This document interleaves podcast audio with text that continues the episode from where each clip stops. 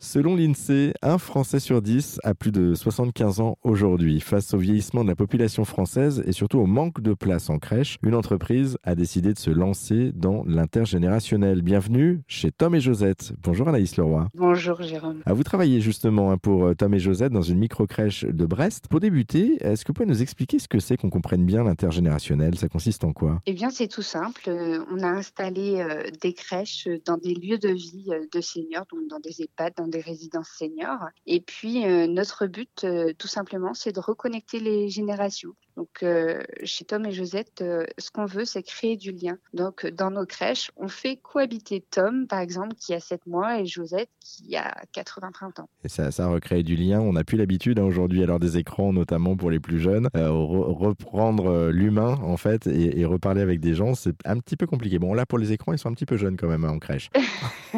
un petit peu. Et c'est surtout, vous voyez, je pense qu'on a euh, beaucoup évolué dans la société, mais sur le plan social, on a peut-être fait un petit pas de côté, vous voyez. Euh, je vois mes parents, par exemple, euh, ils ont vécu leur petite enfance auprès de leurs grands-parents. Et dans beaucoup de sociétés, c'est toujours le cas. Les enfants sont auprès de leurs aînés. Et c'est peut-être ce qui nous fait défaut aujourd'hui et euh, ça leur fait beaucoup de bien, je pense, aux enfants comme aux seniors. c'est ça, c'est recréer justement ce qu'on avait vécu il y a quelques années, mais euh, qui s'est un peu délité avec le temps. Comment ça se passe au quotidien, justement, ces rencontres entre les plus jeunes et les plus âgés? Euh, bah, Très bien.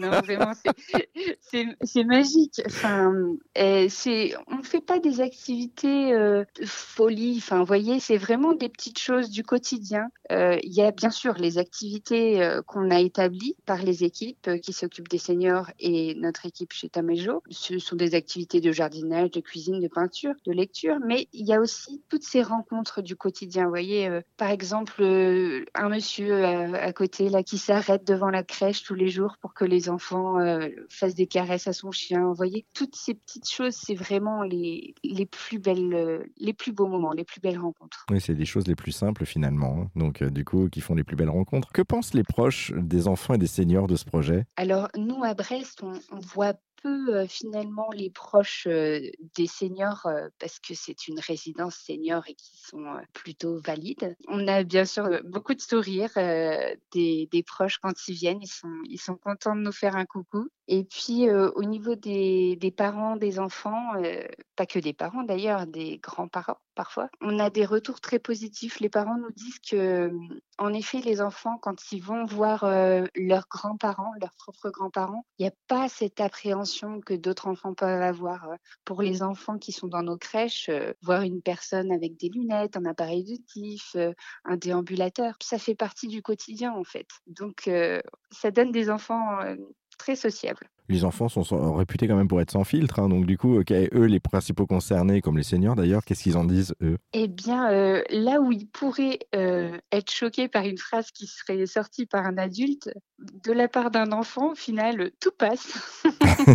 C'est vraiment c'est vraiment ça, tout passe. Mais toi, tu es vieille? Ah bah oui, oui, oui, en effet, euh, ma vie a été longue. On a des réponses qui sont absolument euh, géniales, géniales. C'est, le coup de la, rencontre, là, pour le coup, euh, sans filtre, effectivement, où les enfants disent ce qu'ils pensent, quoi. Tout à fait. c'est ça aussi la, la, vérité. Hein. juste, j'aimerais qu'on revienne un petit peu, Anaïs, sur le, la jeunesse de ce projet, en fait, de, de Tom, Tom et Josette. Est-ce que vous pouvez nous en dire un mot? Comment est-ce que c'est né à la base ce projet c'est né d'une rencontre, d'une rencontre entre Astrid Parmentier et Pauline Fèvre. Du coup, euh, Pauline Fèvre était euh, psychologue et puis Astrid euh, venait de grandes écoles. Et elles se sont rencontrées en master HEC entrepreneur.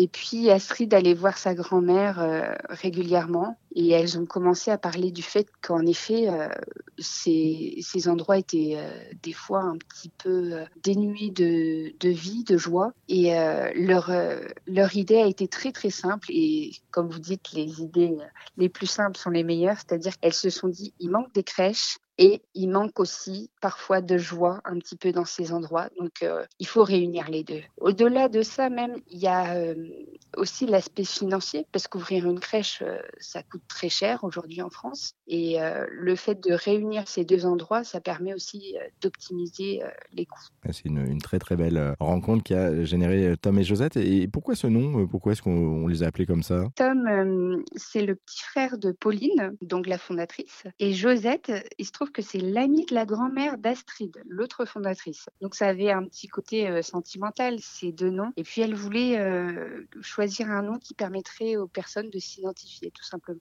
On vous surnomme en interne une rockstar. Pourquoi ce surnom? Bah, Chez Tom et Josette, on met l'accent sur euh, les capacités extraordinaires qu'a chacun. Donc, euh, quand j'ai posé la question à, Pauline, euh, qui est une des fondatrices, elle m'a dit Mais c'est évident, vous êtes des rockstars, vous gérez tout.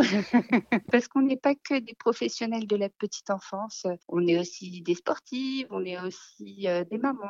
Donc, il y a, tous ces aspects-là autour. Et puis, on a plein de compétences. Et, ces compétences-là, eh ben, on les met euh, en avant chez Tom et Josette, euh, notamment avec les groupes de travail. Il y a aussi ce côté management horizontal que les fondatrices ont voulu chez Tom et Josette. Quelles sont les missions de, Tom et Josette? Parce qu'on n'en a pas parlé de ces missions-là. Alors, on, l'a dit, il y a l'intergénérationnel, forcément, c'est lié euh, les, plus anciens avec les plus jeunes, mais il n'y a pas que ça, en fait, derrière ce projet. Notre projet, il est simple, en fait. C'est mieux vieillir et bien grandir. C'est-à-dire que ce qu'on veut, c'est qu'il y ait de la joie des deux côtés, vous voyez? On veut recréer du lien donc pour ça, on s'est mis au plus proche des seniors, bien sûr. Et puis, ça apporte beaucoup à chacun. Donc c'est vraiment la base de notre projet pédagogique de créer du lien et créer de la joie, tout simplement, dans ces lieux qui sont parfois un petit peu tristes pour certaines personnes. Quand j'ai commencé chez Tom et Josette, je pensais pas que c'était possible à ce point, du moins, euh, de voir que l'amitié n'a pas d'âge. Il n'y a vraiment pas d'âge euh, dans l'amitié.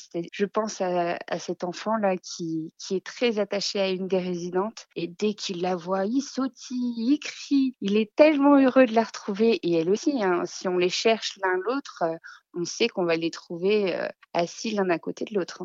C'est génial, en fait.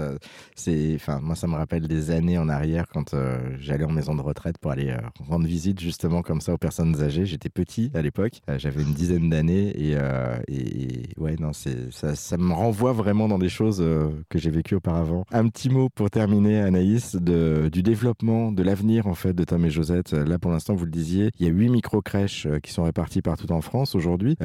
Est-ce que vous avez une vocation à vous développer un petit peu partout en France? Si oui, comment? Ah Oui, complètement. Hein. Il faut qu'il y ait des crèches Tom et Josette partout.